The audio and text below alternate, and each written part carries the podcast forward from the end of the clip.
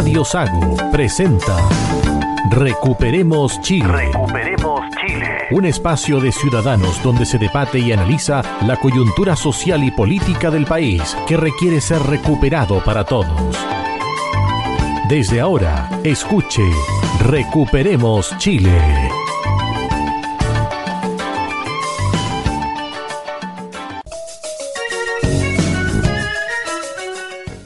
Estamos ya en el aire acá en Recuperemos Chile, edición del día 25 de diciembre, capítulo número 48, acá en Radio Sago. Estamos con los contertulios después de una noche navideña junto a Marcelo Alonso. Marcelo, ¿qué tal? ¿Qué tal, Cristian? Así es, ya estamos post Navidad, post noche de regalo, de reunión familiar, de agasajo. Así que con este domingo 25 de diciembre damos un nuevo capítulo, el 48, tú bien decías, Cristian. Y bienvenidos a Recuperemos Chile. Roberto Correa. Una muy feliz Navidad a todos los auditores de Recuperemos Chile, aquí en la décima región y la parte sur de la región de los ríos. Espero que cada uno haya podido celebrar en familia la noche del 24, noche buena.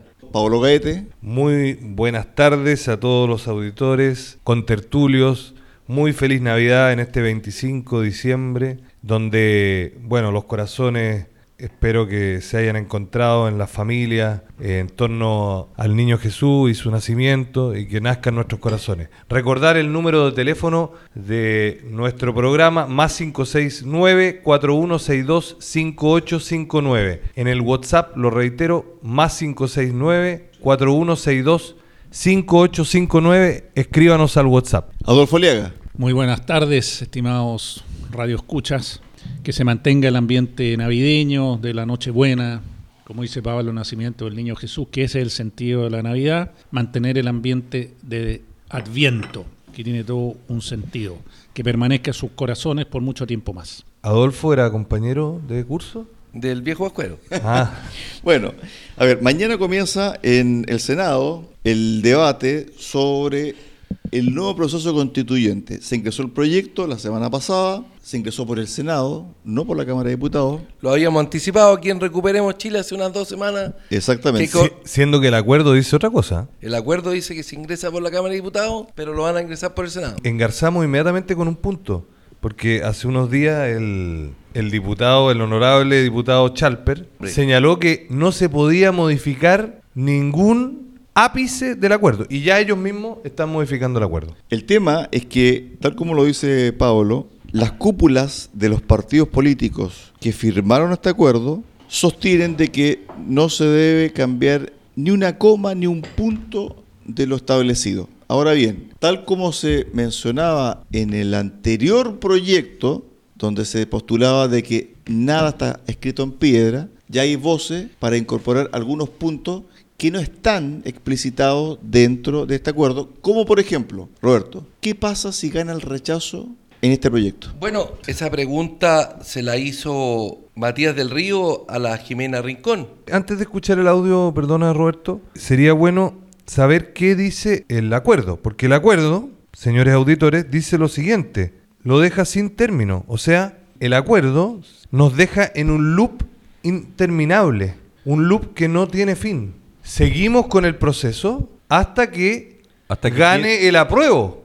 O sea, podemos hacer dos, mm. tres, cuatro, cinco veces más una, una, constituyente, pero escuchemos lo que dice ahora la otra versión, la versión de los demócratas. El Parlamento tiene que en el plazo, creo que de un año, ¿no? En el plazo de un año hacer las modificaciones y discusiones para tener un texto constitucional que cierre el proceso. Estamos claros, entonces si se rechaza este no, no le segundo intento... ¿Tiene plazo de un año para qué, dice? Para hacer un... Redactar una nueva constitución. Eso no es lo que dice el acuerdo. Sin comisión, Eso sin convención. Fue un acuerdo entre los ocho de la élite política. Es un acuerdo que no quedó reflejado en el acuerdo, digamos. No, no. Acuérdense que en el acuerdo anterior sí estaba reflejado. Si ganaba el rechazo, se, se mantenía la, la, no, pues eso dice el 142. El 142 en este proyecto se modifica. ¿Qué significa eso, amigos? ¿Qué dice el 142? El 142 dice que se termina el proceso con el plebiscito y si gana el apruebo, entra en vigencia la nueva constitución. Si gana el rechazo, queda vigente la actual constitución. Punto final y se acaba. Bueno, ¿qué Artículo, pasa? Pablo, que no se respetó en el plebiscito anterior, porque ganó el rechazo insisten en un No, proceso no, no, es que todavía no, todavía, todavía está vigente, todavía estamos Por vigentes. eso, por eso, pero no lo respetaron al ¿Qué- hacer un nuevo proceso. Exacto, ahora quieren hacer un nuevo proceso. Vamos a ver si les resulta. Pero ¿qué es lo que pasa aquí? Aparte de meterle la mano a la urna, lo que comentaba recién, Perdona, porque Pablo. van a modificar directamente Pero- el 142. Tal como dice Pablo, el 4 de septiembre se cerró el proceso. ¿Por qué? Porque ganó el rechazo y el artículo 142, que está vigente, dice que el proceso se cierra y se mantiene la actual constitución. ¿Qué es lo que pasó después? Pasó que entre medio de la campaña por el apruebo y el rechazo, un grupo de la centro derecha más movimientos sociales que estaban por el rechazo postularon la siguiente idea, rechazar para tener una mejor constitución. ¿Qué pasó después del triunfo del rechazo? Al día siguiente se juntaron para Empezar llegar a un acuerdo de de, acuerdo. un segundo intento de nueva constitución. Perfecto, porque le cobraron la palabra. Sí.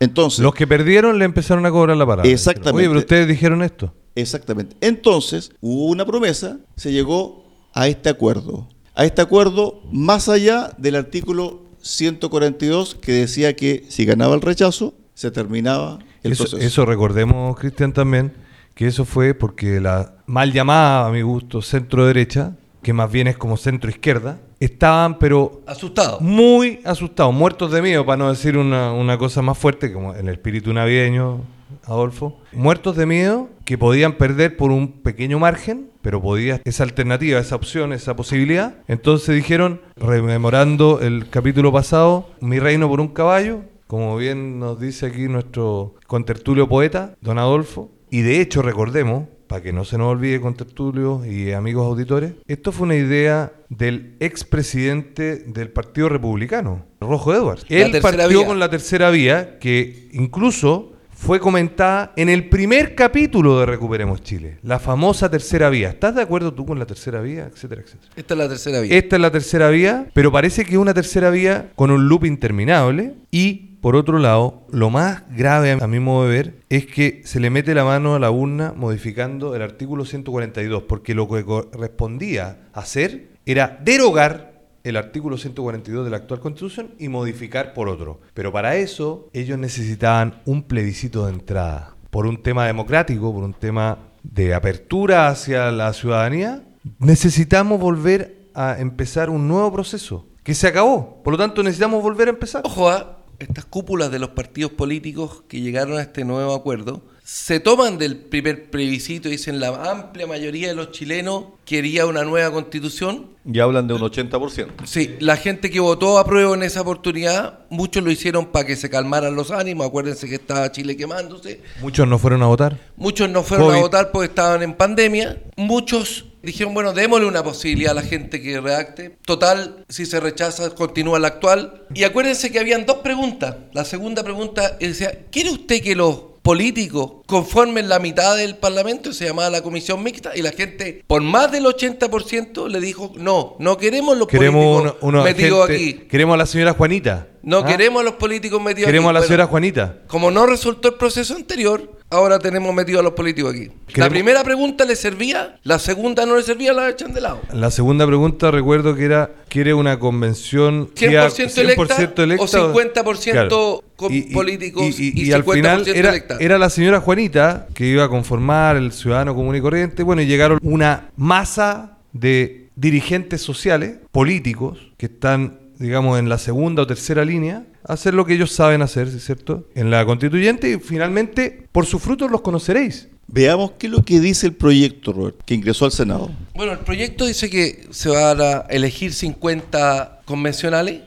No tienen el título convencionales, se llaman consejeros. Pero, pero ¿cuáles son los, los bordes? A mí me interesa los, los Partamos 12, los 12 explicando puntos. ¿Qué es lo que dice el proyecto? Se eligen 50 personas con los distritos de los senatoriales. Es la misma modus operandi de una senaturía. De la misma modo operandi de una senaduría, estos consejeros van a ganar 3.600.000 y quedan inhabilitados para participar en, en todo proceso electoral, los que salgan elegidos y los que no salgan elegidos, En todo proceso eleccionario. hasta el 2026. Ah, ya, o sea, no puedes presentarse a la presidencia de la Claro, República. ojo, los que salgan elegidos y los que no salgan elegidos, solo por presentarse quedan inhabilitados. y tienen que ser de dedicación exclusiva. Y ¿Qué se les va- significa eso? Que no pueden tener otro trabajo independiente. Una persona que hoy día trabaja en una empresa Tiene que o renunciar sea, y tiene que dedicarse a esto. renunciar para dedicarse a esto por nueve meses. Sí, seis meses. Escuchaba al señor Vidal, Francisco Vidal. Vocero de los del- gobiernos de la Concertación Sí. y Nueva Decía, va a ser muy difícil encontrar candidatos. Además les dieron los fondos equivalentes a una candidatura de diputado, con poca plata, con dedicación exclusiva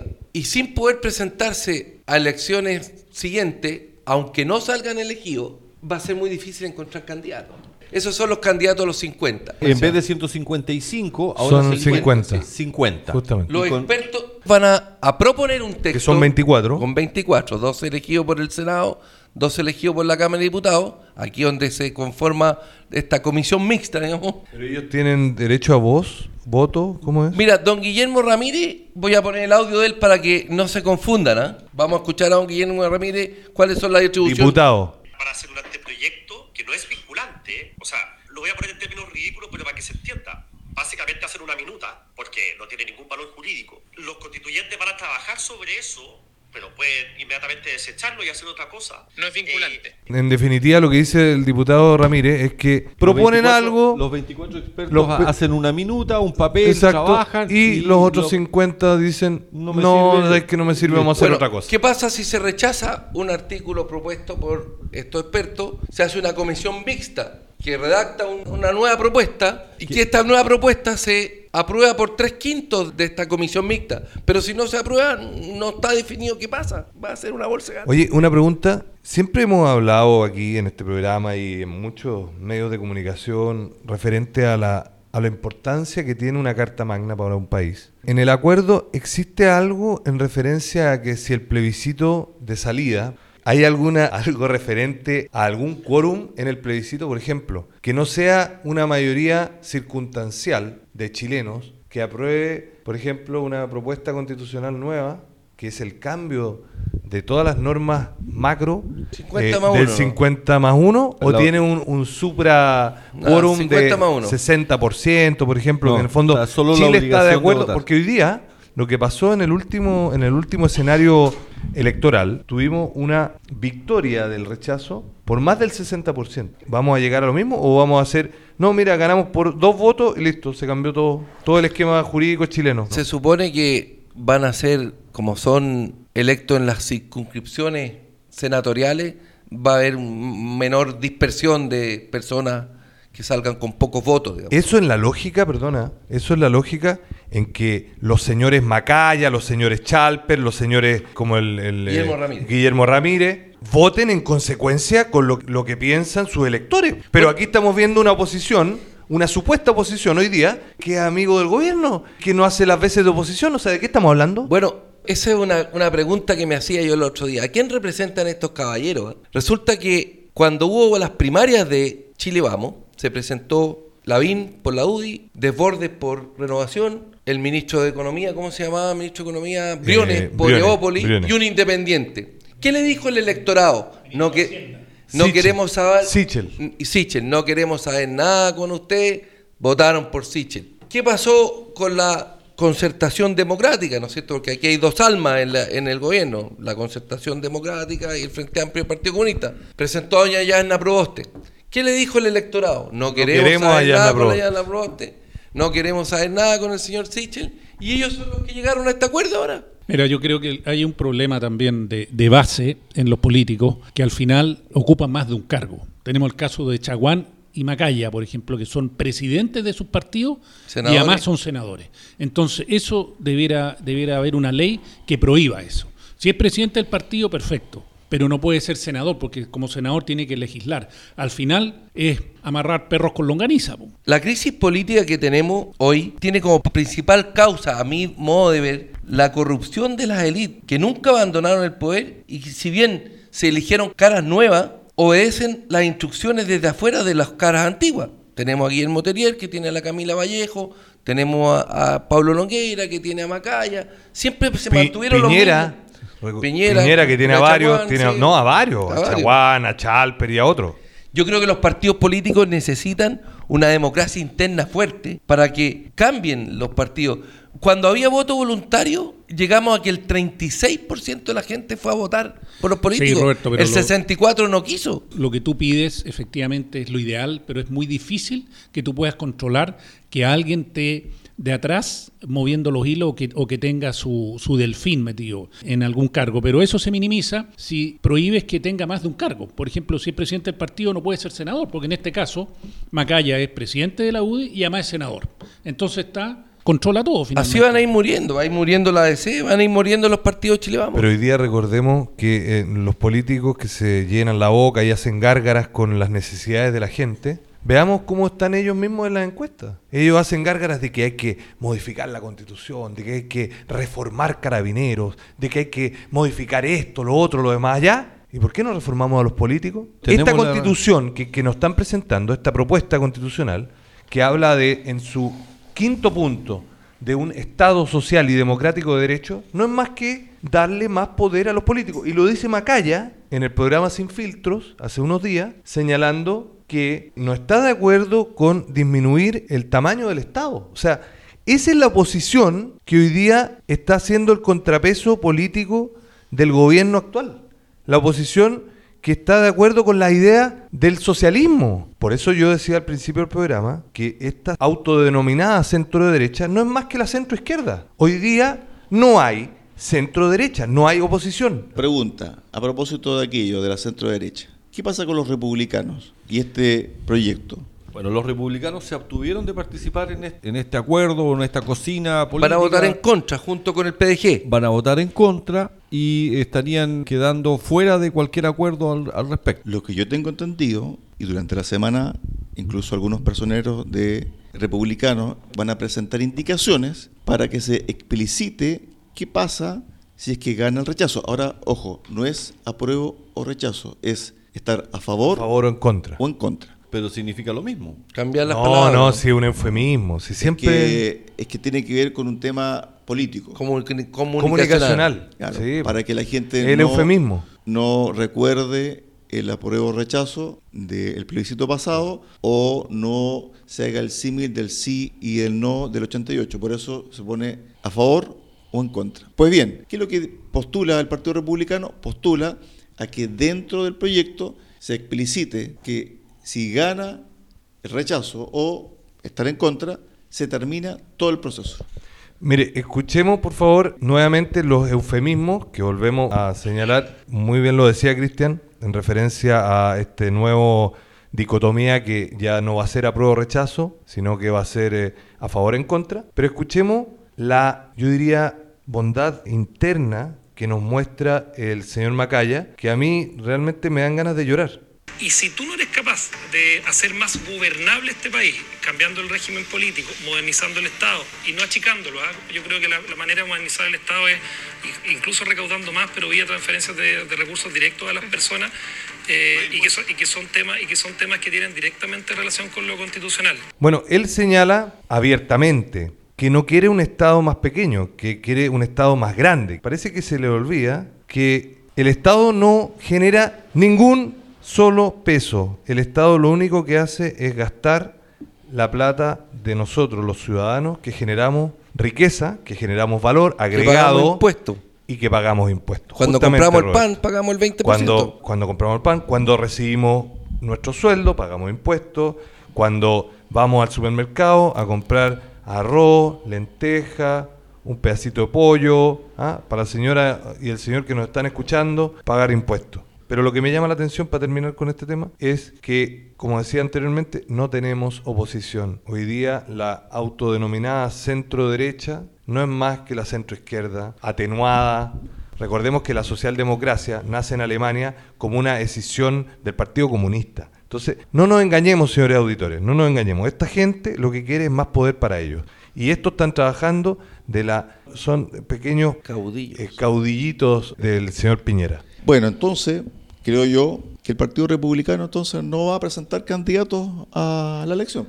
Va a presentar candidato. Bueno, No, entonces, yo, yo- ¿en qué yo- quedamos? yo creo que va a presentar porque la, la lucha política no se va a poder dejar de dar, porque si no le vamos a dar la mesa es, servida. es que ahí hay una contradicción. Porque si- no, no, por no, yo- supuesto, yo, no veo la contradicción. yo la veo porque Yo, yo- yo la veo en, en otra parte del Partido Republicano, Cristian. El Partido Republicano se abstuvo de participar de esta cocina política, lo cual yo estoy de acuerdo, una posición muy personal. Pero por otro lado, en la parte interna del Partido Republicano tiene elecciones ahora en enero y las elecciones no son con el sistema un voto de un militante. Y eso me parece A contradictorio. mí me parece contradictorio de que un partido político que está en contra de este nuevo proceso, legítimamente, y tienen a su favor, que tienen la, la legalidad, porque el artículo 142 así lo establece, no haya estado dentro de la, Del acuerdo. del acuerdo, se oponga al acuerdo, dice que va a presentar indicaciones al acuerdo, y después dice, ¿sabe qué? Estoy pensando en postular algunos candidatos para consejero. Entonces, perdóneme, ¿cuál va a ser el rol de ese candidato, si es que sale, del Partido Republicano adentro del Consejo Constituyente? ¿Cuál va a ser el rol? Si su partido está en contra de este proceso. Por supuesto que está en contra. Pero, a ver, perdona, Pero, pero, es que este, acuerdo, contestarle. es que este acuerdo va- tiene que pasar por. ¿Por qué tiene que pasar? Por el Congreso, ¿cierto? Por la Cámara de los por la Senadores. Cámara de Senadores y Diputados. Y, perdón, el Partido Republicano, ¿cuántos parlamentarios tiene? 10. Entonces, ¿tiene el derecho legítimo y legal de participar, sí o no? Para mí, legítimamente, no, legalmente sí. ¿Cómo? Yo, yo lo que te digo, O sea, ¿pero legalmente puede participar? Legalmente sí, Pues entonces tiene todo legítimamente, el derecho de participar. legalmente sí, Y, legítimamente le- y no. legítimamente lo voy a explicar de esta manera. Las leyes es el mínimo minimorum para todos. Por lo tanto, que uno diga, oye, yo no estoy de acuerdo con esto, pero voy a aplicarlo igual, es completamente legítimo. oye, pero espérate. pero en la- ¿cómo en va la- a ser ilegítimo? Mira, si, no, No, ¿por no, qué? no. Yo, yo- por- no. eh, pero va a pasar lo mismo que en Venezuela, por favor. Pero veamos lo que pasó en Venezuela hace algunos años. ¿Se ¿Qué es lo acuerdan? que hizo la oposición? Se Se, restó, se abstuvo y hoy día están en la clandestinidad. ¿Te acuerdas que para el primer proceso de la convención constituyente había una mujer de candidata que se opuso siempre al proceso y que le dijeron lo mismo que tú estás mencionando, Cristian, que si estaba en contra, ¿por qué participa como candidata? Y resulta que, me refiero a la... A la Tere Marinovich. Tere Tere Marinovich. que sacó creo que la, el primer, La primera mayoría primera en el mayoría para que veas, sacó la primera mayoría dentro de los convencionales en, en su minuto. Y si bien es cierto, uno puede no estar de acuerdo con el proceso, pero cuando ves que todos los políticos hacen que el sistema se concrete, no te queda más que entrar a la cancha y pelear por tu principio. Por supuesto. Sí, estoy de acuerdo con lo que dice Marcelo, Cristian, porque efectivamente el Partido Republicano, tengo entendido que se va a oponer, no, no está de acuerdo con el, con el acuerdo, valga la redundancia, y se va a oponer hasta el final. Pero una vez, cuando ya el acuerdo está aprobado y siguen adelante, bueno, tenéis que bailar la cueca que, te están poniendo, porque si no quedas fuera y tienes que tratar que, ya que el, que el acuerdo es malo, tratar de poner la gente que tú estimas que es la mejor posible para dentro de lo malo sacar un mejor acuerdo. fue fundamental en el triunfo del rechazo haber tenido a Ruth Hurtado, Rocío Cantuaria, Tere Marino y dentro de la convención, porque ellas fueron las que fueron presentando las mociones, ¿no es cierto? Que dije, oiga, los fondos previsionales no serán heredables y, Y- todo. y mostrando el circo que había ahí adentro. Por Y- supuesto. Y, y presentando mociones que fueron rechazadas, fueron explicitando Lo que estaba sucediendo lo que adentro. estaba sucediendo adentro. Pregunta para la historia. Cuando se fue al plebiscito de entrada, ¿cuál era la postura del Partido Republicano? Rechazo. Rechazo. Perfecto. Qué bueno que tocaste el tema, Cristian. Mira, Pero producto de recordemos este- cómo fue eso. producto de cómo se ha dado una esta, guerra. esta segunda vuelta de proceso constituyente, que eh, unos dicen que es política eh, tradicional, otros que es co- cocina tradicional, eh, pero parece que hay descontento. No sé si han visto las redes sociales, qué es lo que ha pasado en Facebook, en los Twitter, Twitter sobre todo y el TikTok, respecto a este show que, que se ha dado en la política. Me llama la atención la cantidad de no nos preguntaron y voy a rechazar. No nos consideraron, no nos preguntaron nada al respecto, evitaron el plebiscito de entrada. La gente está molesta, mi sensación, quiero preguntarle a ustedes, estimados contertulios, la gente está molesta por el proceso, pero más que el proceso, por no hacer el, ple- el plebiscito de entrada. De hecho, bueno, Pamela Giles ha sido enfática y me gustaría poner un pequeño audio, más de un minuto no es, de Pablo Maltés, que, El abuelo. que- que- el abuelo, que reafirma un poco lo que está pasando y lo que está diciendo Marcelo. ¿ah? Yo creo que Me parece completamente injusto resolver este proceso como lo hicieron sin haber hecho el plebiscito de entrada. Pablo Maltés señala exactamente lo mismo. O sea, ¿cómo es posible que los políticos, nuevamente, la casta más desprestigiada del país como grupo, como élite, no esté nuevamente proponiendo, ¿cierto?, un cambio constitucional, porque según ellos, con esto se van a solucionar todos los problemas de Chile. El gobierno tiene que ponerle discusión inmediata, tiene un día y medio la Cámara de Diputados y un día y medio la- o el Senado para resolver, para dar indicaciones, todo cosa que no se va a poder hacer, digamos. ¿Cómo funcionaría esto si es que se aprueba de manera express? Si es que están los votos, porque eso no se sabe todavía. ¿Podría, perdona, podría abortar esto cuando el Cong- si el Congreso dice no? No, el Senado tiene los votos, la Cámara de. Diputados no. Bueno, es que si pasa eso, probablemente haya modificaciones, pero ahí entra lo que decía Chalper, que no se puede tocar ningún ápice. ¿Qué pasa si es que esto se aprueba tal como está escrito? Esto pasaría. En enero se van a elegir los expertos. Cada partido político tiene un número de expertos a elegir, incluso hombre y mujer. En febrero deberían estar listos los candidatos por lista para el Consejo Constituyente, que son 50. Los expertos son 24. Candidatos y candidatas. ¿Hay escaños reservados? No, no hay escaños reservados. ¿Hay independientes? No, salvo que un grupo político o una coalición política le dé cupo a los independientes. ¿Hay escaños reservados? No hay. Sí. Hay seis. No, escaños supra de pueblo originario. No hay escaños reservados. Sí.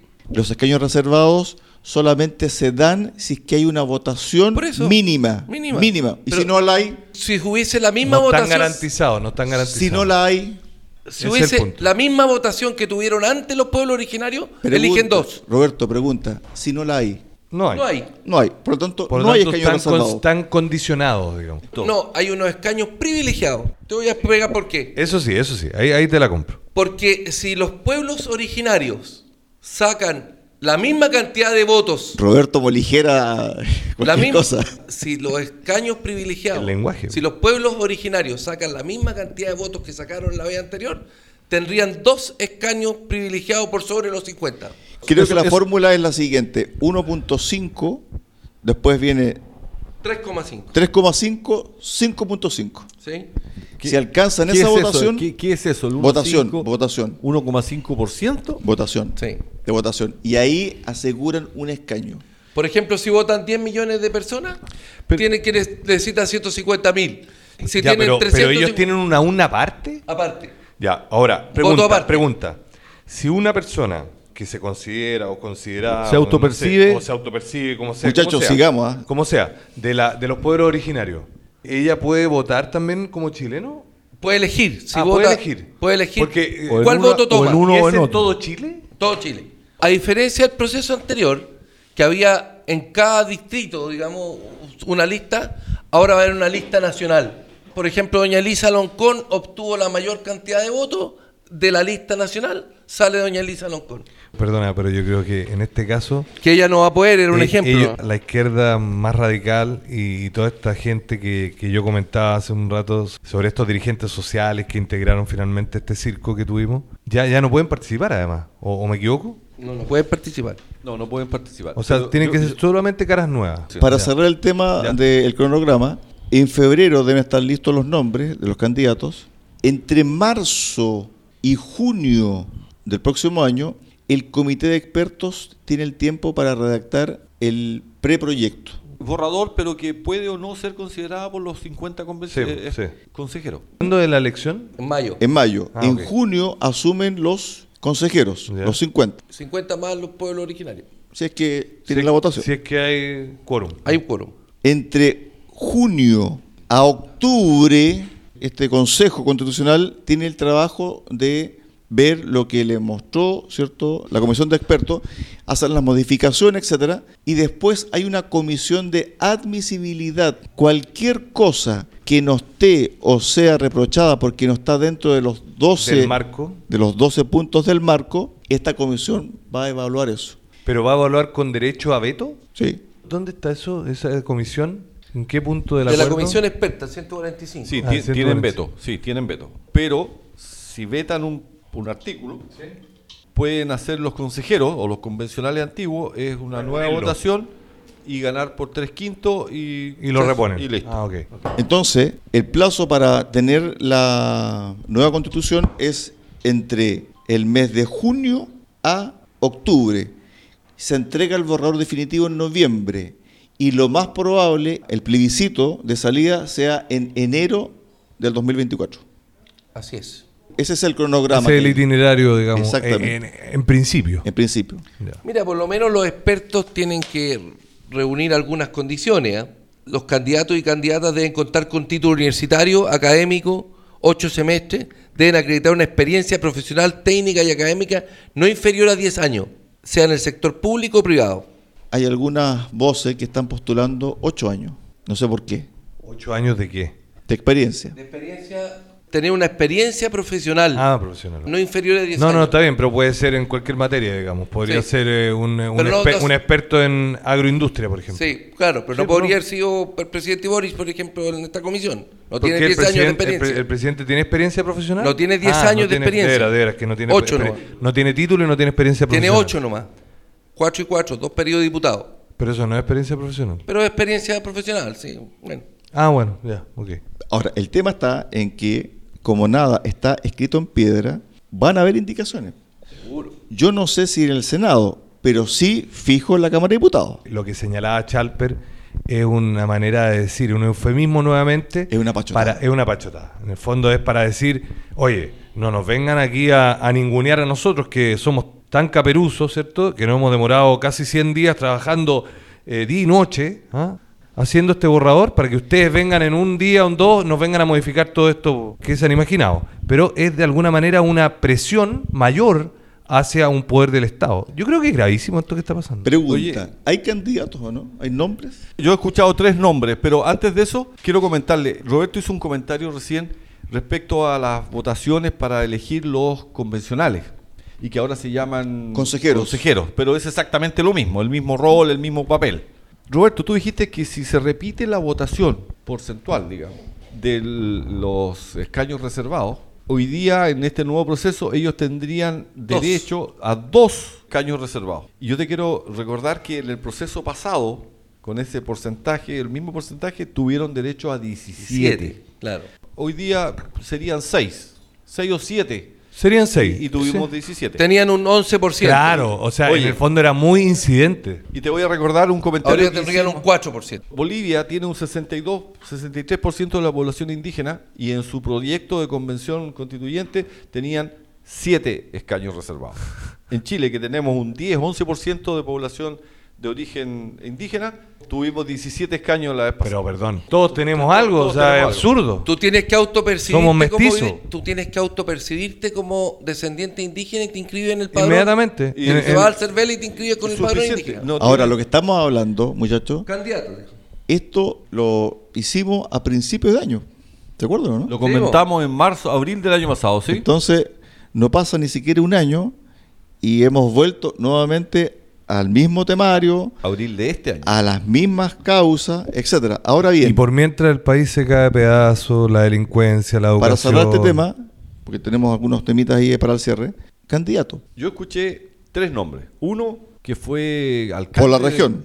Acá en la región escuché a un señor que fue alcalde en Puerto Montt que se llama Rabindranath. Rabindranath Quinteros, Ah. Que lo estarían postulando como candidato para, para esta nueva convención. Muy popular. Escuché que la señora Michelle Bachelet también estaría disponible para sacrificarse por el país y poder ayudarnos a salir del problema. Y también está el señor Piñera, que también está dispuesto a sacrificarse. Y, y El Partido. Comunista estaría presentando a Guillermo Telier entre los expertos. Sí. Tiene 10 años de... si es que, de- ojo, que hay un trascendido que nuevamente está Delicado de eh, salud. eh, delicado de salud, está internado, En el Hospital de la Universidad de Chile. aparentemente sí, Ah, la clínica de y Chile. bueno, Pero fíjate que el tema de las candidaturas, muchos nombres que pueden ser postulados, hay que tener cuidado porque lo que dijo Roberto la pasada tiene un trasfondo político. Porque si ese candidato le va mal, no puede, por ejemplo, postularse a la elección de alcalde de octubre de 2024. Sí. Entonces, esta semana, en la radio, se entrevistó al senador Fidel Espinosa. ¿Qué es lo que dijo Fidel Espinosa? Dijo, el Partido Socialista le va a pedir a el ex senador Rabindranath Quinteros que sea candidato al Consejo Constituyente. Resulta que el señor Quintero llamó a la radio. Él decía, bueno, yo no tengo nada que ver con esto.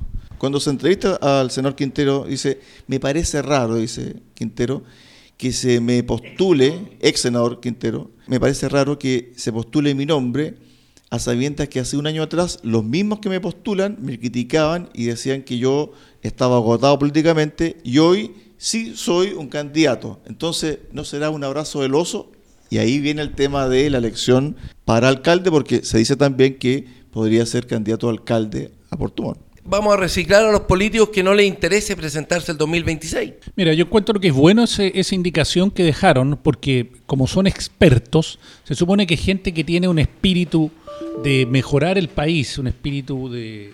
Navideño. No, no, navideño no creo, pero un espíritu superior. Entonces, momentáneamente dejan sus funciones y entran a la esfera pública para asesorar y dar lo que mejor le corresponde al país y después vuelven a sus funciones, no para hacer una carrera política y apennarse.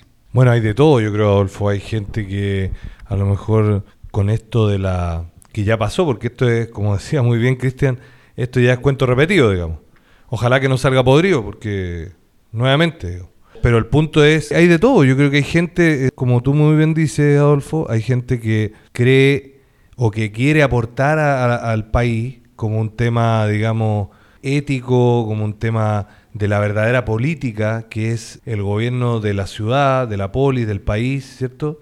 De mejorar la calidad de vida de los más desprotegidos, de los más desposeídos, de los que han tenido menos oportunidades. Y hay otros que lo único que quieren es llenarse los bolsillos, ¿cierto? Por un lado, con los millonarios sueldos que tiene el, fisco, por un lado, y por otro, con la cantidad de regalías, con la cantidad de, a lo mejor, eh, la, como dicen los argentinos, la guita fácil, ¿cierto? Que son estos pagos de favores, etcétera. Entonces, bueno, hay de todo. Esperemos que en su mayoría sean los primeros. Vamos a ver, como decía, cómo sale esto del el Congreso, este proyecto sobre nuevo proceso constituyente, eventualmente. A ver, pasaron muchas cosas durante la semana. Hay una buena noticia, creo yo. Se detuvo al huerquén de la comunidad Temucuicuy, Mijael Carabono. Carbones el apellido. Carbones. Carbones. Carbones. Lo que se dice en términos estadísticos es lo siguiente, que a contar de esta nueva ley de robo de madera, 160 personas han sido detenidas. Y 4 mil millones de pesos en el último, cuando atraparon a este señor. Esta ley que se quiso votar un año antes y que no contó con los votos de Gabriel Boris, Camila Vallejo, Giorgio Jackson. yo quiero hacer un, comentario respecto a la detención, que me parece muy bien, porque el hombre no lo andaban buscando por bueno. Tenía varias, como órdenes de, aprehensión. Como dijo Osandón, no lo tuvieron preso por lindo. Entonces, los que vieron un video que anda circulando, este señor anda en una camioneta sin patente, y la PDI obviamente hizo el operativo, pero se ve el video una mujer que insistentemente criticaba a los funcionarios que le estaban haciendo esto, que le estaban haciendo lo otro, que cómo era posible, y haciendo esas típicas eh, show, victimizándose, exactamente. Y tenemos que entender, señores auditores, que la PDI hace su trabajo y yo creo que las funcionarias fueron bastante benevolentes, en no tolerantes en no llevarse la detenida también por obstrucción. Hay otro tema también que va a ser, creo yo, un tema de debate que tiene que ver con esta agresión que sufrió un interno de la cárcel de Rancagua. En Colina 2.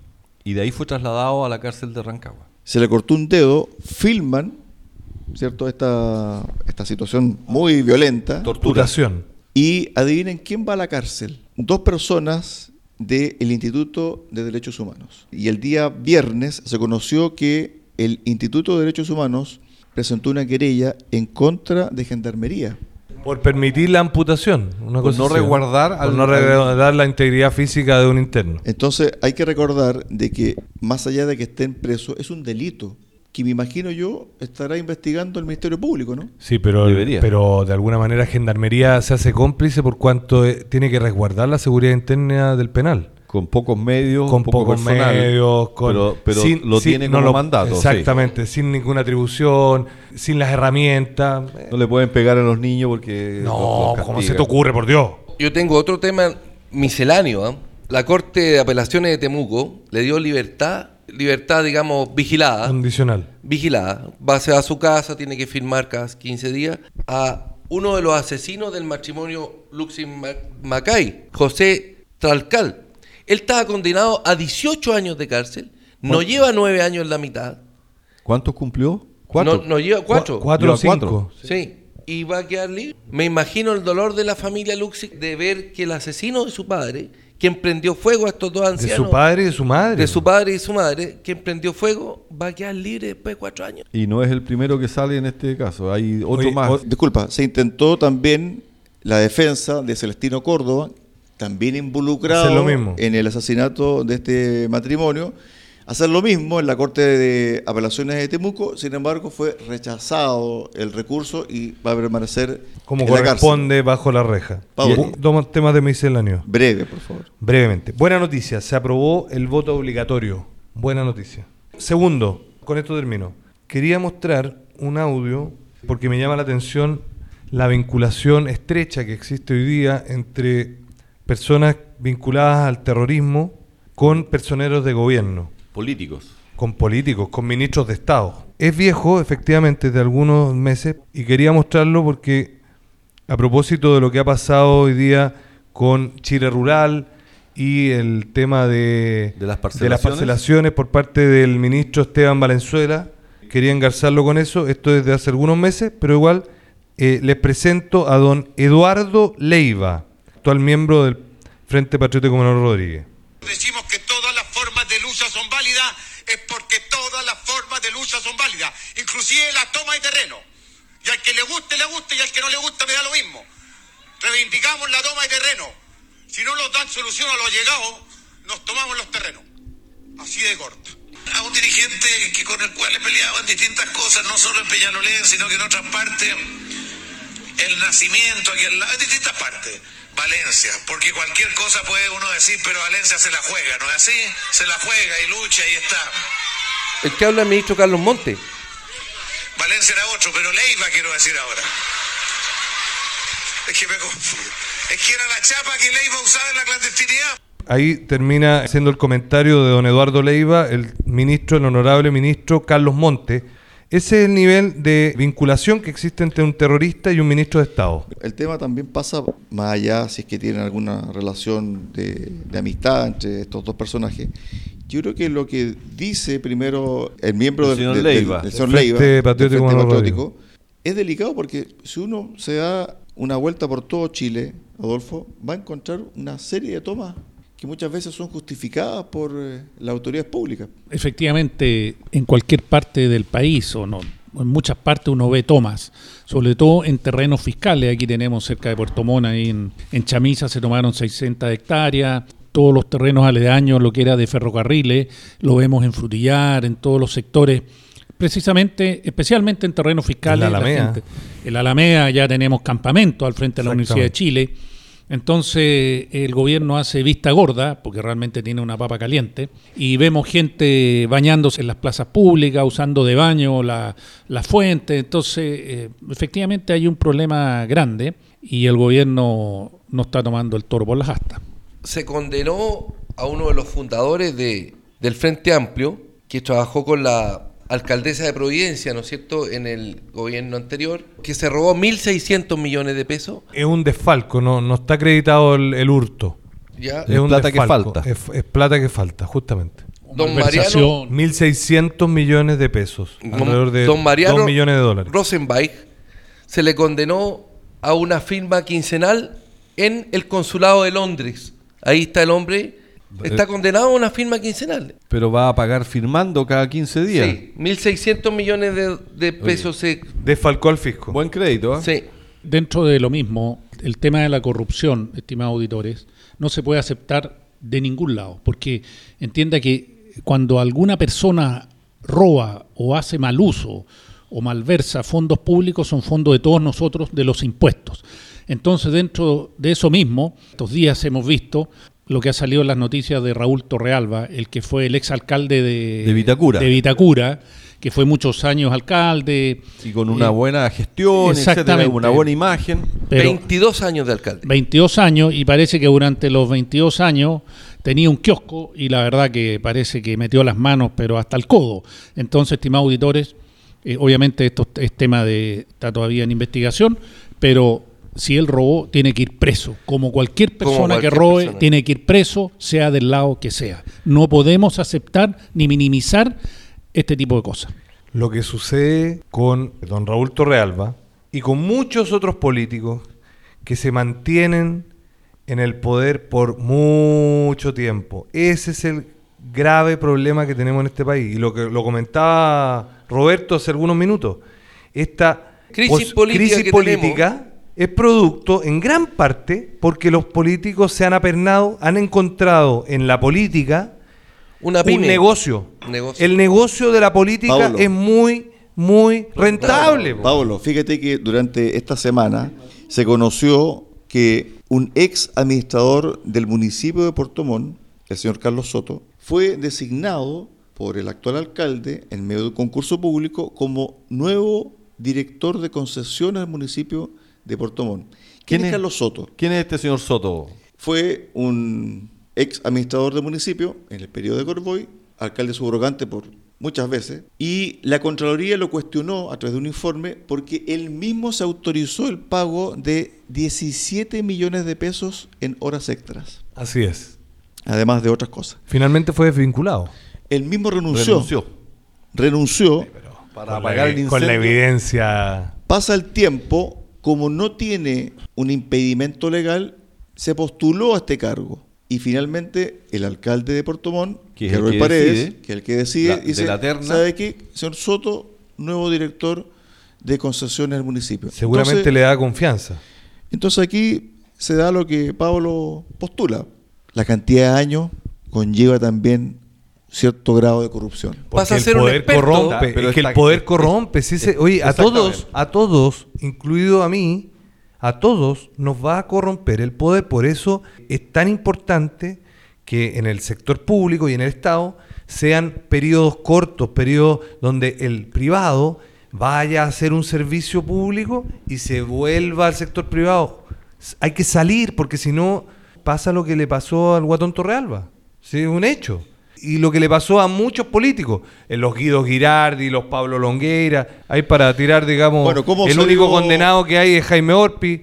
Para el cierre, ¿cómo se dio el tema de la designación de Jorge Aut? Están saliendo algunas luces de cómo fue su designación.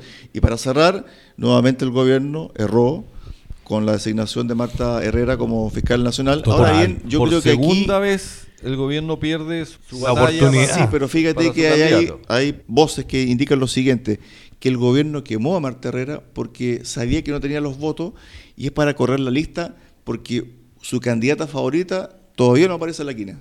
Lo que quiere el gobierno es desprestigiar al Senado. Acuérdense que sus partidarios querían eliminar el Eh, Senado. abolirlo, claro. Mira, si aquí hay que volver al inicio de esta guerra, digamos, que estamos viviendo hoy día, una guerra de baja intensidad, que partió en los hechos físicos, partió el 18 de octubre, y hoy día estamos viviendo el desprestigio absoluto de la política por parte del Partido Comunista, que eso es lo que quiere, eso es lo que busca. Mire, dentro de lo mismo, estimado auditor, quiero referirme a algo que ya se ha comentado en varios medios y que refleja el nivel de improvisación, de amateurismo de los que están gobernando hoy en día y que no le toman el peso realmente a su cargo y que ellos están son los que rigen los destinos de nuestro país y la vida de muchas personas. Dos casos. El proyecto Fundamenta, que es un proyecto de cuatro edificios en la comuna de Ñuñoa, de los cuales tres son inmobiliarios y uno de oficina, que fue aprobado en, en el gobierno anterior, pero pasó la, todos los filtros, toda la reglamentación y fue aprobado. Comenzaron las obras. Un proyecto de 300 millones de dólares, de los cuales ya llevan invertido 100, gastado 100 millones de dólares. Un proyecto que le estaba dando trabajo a 1.300 personas. Bueno, ¿qué pasó?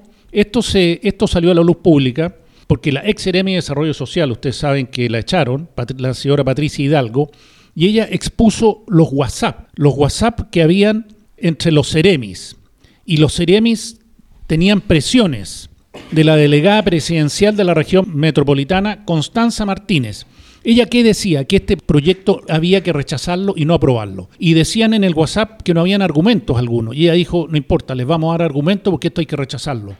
Entonces tenía aprobación del Servicio de Impacto Ambiental, tenía toda la reglamentación. ¿Y qué pasó? Que por temas políticos el gobierno lo rechaza, lo rechaza un proyecto que ya está aprobado, que cumplió toda la tramitación, que ya han invertido 100 millones de dólares y lo rechazan. ¿Qué señales le estamos dando a los inversionistas? Lo más importante es la certeza jurídica y la estabilidad. ¿Quién va a querer invertir así? Y despiden a 1.300 personas, son 1.300 familias que quedan sin trabajo, sobre todo en la situación económica que tenemos hoy día. Y lo hacen de forma arbitraria porque ellos no quieren esto. Y inventando argumentos. Y tras cartón, un segundo caso. Mire, el Ministerio de Minería le pide la renuncia al Ceremi de Minería de Valparaíso, Julio Sumaeta. ¿Por qué? Porque dos diputados de Convergencia Social de la región de Valparaíso, Diego Ibáñez y María Francisco Bello, no les gustaba el proyecto Las Vizcachitas. Entonces, el Ceremi de Valparaíso dijo que él estaba de acuerdo con este proyecto y lo estaba apoyando y los diputados lo presionaron a través del ministro de Minería y lo echaron porque él estaba aprobando. Mire, yo no estoy defendiendo ningún proyecto ni estoy diciendo que los proyectos tienen que aprobarse en contra de la legislación vigente. Si hay una legislación, tiene que aprobarse, tiene que pasar los servicios de evaluación ambiental, no pueden contaminar, no pueden tener eh, perjuicio para los vecinos, tiene que cumplirse toda la normativa, pero no puede exprofeso rechazarse proyecto. Otro proyecto de minería, las Vizcachitas también rechazado porque Frente de Convergencia Social no le gusta. No es posible. Pero solo para terminar, pequeño comentario a partir de ahora, con la modificación a la ley de tributaria, comienzan a, verse afectadas por el famoso IVA o impuesto al valor agregado a partir del 1 de enero diversos servicios como son la agencia de aduana, agencia de nave, actividades postales, actividades de películas cinematográficas, etcétera, etcétera, una serie de actividades. Veterinarios. Pero, claro, las actividades de clínicas veterinarias, por ejemplo las que le afectan al ciudadano común y corriente. A usted, señora, señor auditor que no está escuchando. Los eh, abogados también. algunos, algunos. Todos los profesionales, excepto los médicos. Iba a los servicios profesionales. Salvo, salvo cuando haya una, una empresa, ¿cierto?, que, que tenga a dos o tres profesionales de la misma, de la misma carrera profesional, digamos. Pero en el fondo, ¿qué es lo que va a suceder con esto? El caso, pongo el caso que lo conversábamos con Roberto aquí en el panel fuera de micrófono, que en el caso de las clínicas veterinarias, ¿qué es lo que va a hacer el veterinario? Le va a decir, oiga señora, son 30 mil pesos, eh, IVA. No, pero no me dé boleta, no. Ah, ya. Eh, entonces son 30 mil. Entonces, ¿qué va a pasar? Que vamos a seguir evadiendo. Vamos a, vamos a empezar con un tema de la evasión. En negro. En negro, justamente, que es lo que ha pasado en otros países, por ejemplo, el caso argentino. Pero lo más grave es que empieza el tema de la corrupción, el tema del narcotráfico, el tema del lavado de dinero, y todo eso empieza a ennegrecer, a oscurecer la limpieza de un país. Se empieza a ensuciar el país y se empieza a, dañar cada vez más.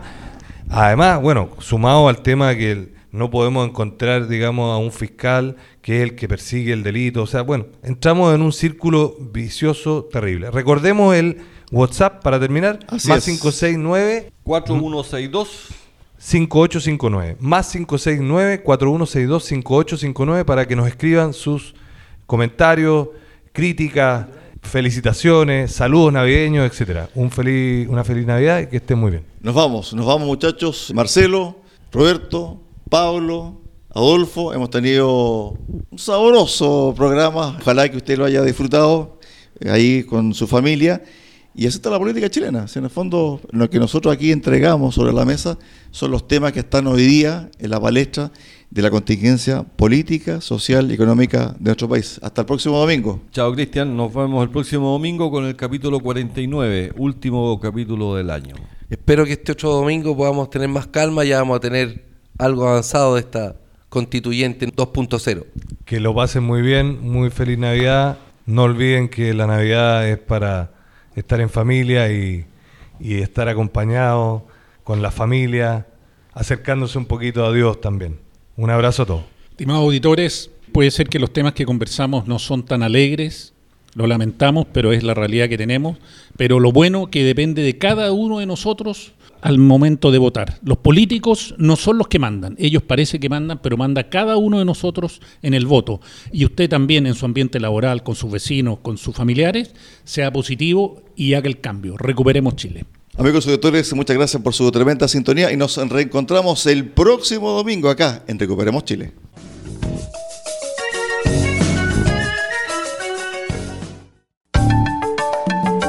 Recuperemos Chile cuenta con el apoyo de Cafetería Chocolate en Puerto Montt. Ven y disfruta nuestra repostería y variedad en café. Estamos en Avenida San Javier 2013 y en Avenida Nueva 1789 en Cardonal. Y Ferretería Austral Pernos en la capital regional. Presidente Ibáñez, esquina República. Más de 20 años siendo su ferretería.